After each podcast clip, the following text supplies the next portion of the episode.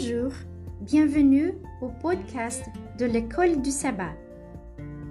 J'espère que vous allez bien et que vous appréciez ce moment avec Dieu.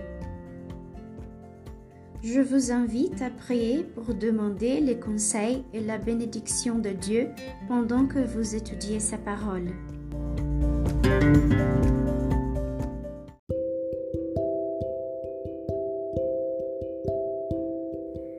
Verset à mémoriser.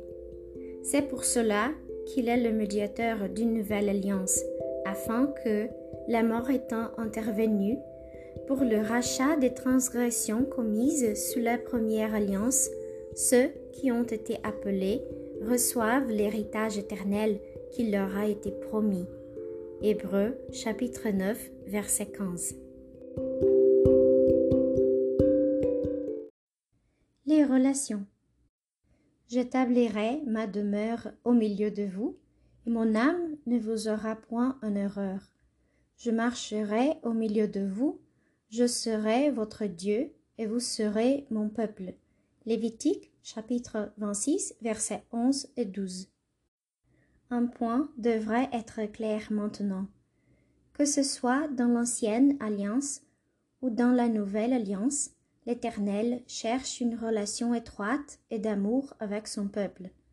En fait, les alliances aident essentiellement à former, faute d'un meilleur mot, les règles de cette relation.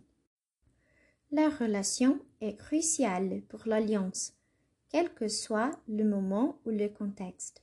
Cependant, pour qu'une relation existe, il faut qu'il y ait des échanges, une communication et un contact en particulier pour les humains pécheurs, faillibles et douteux.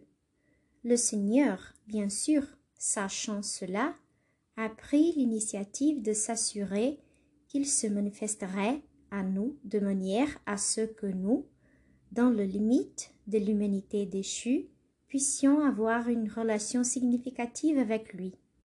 Lisez Exode chapitre 25, verset 8. L'ordre de l'Éternel à Israël de construire un sanctuaire. Quelle raison l'Éternel donne-t-il pour qu'il fasse cela?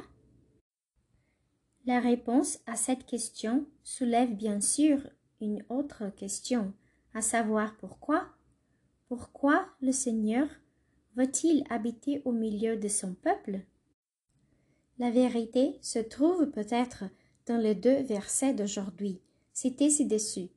Remarquez l'Éternel demeura ou habita parmi eux.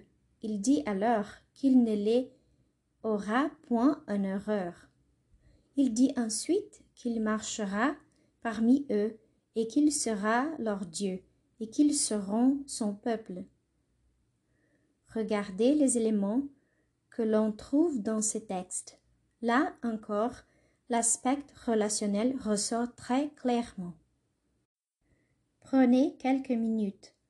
Décomposez Lévitique, chapitre 26, versets 11 et 12, et Exode, chapitre 25, verset 8. Notez comment les différents éléments s'accordent tous avec l'idée que le Seigneur cherche une relation avec son peuple. Concentrez-vous spécifiquement sur l'expression où le Seigneur dit Mon âme ne vous aura point en erreur. Qu'est-ce qui fait que le sanctuaire lui-même fournit les moyens par lesquels l'humanité déchue et pécheresse peut être acceptée par le Seigneur? Et pourquoi est si important pour le processus de formation d'une alliance? Et c'est tout pour aujourd'hui. Veuillez vous abonner à notre podcast. Merci et à demain.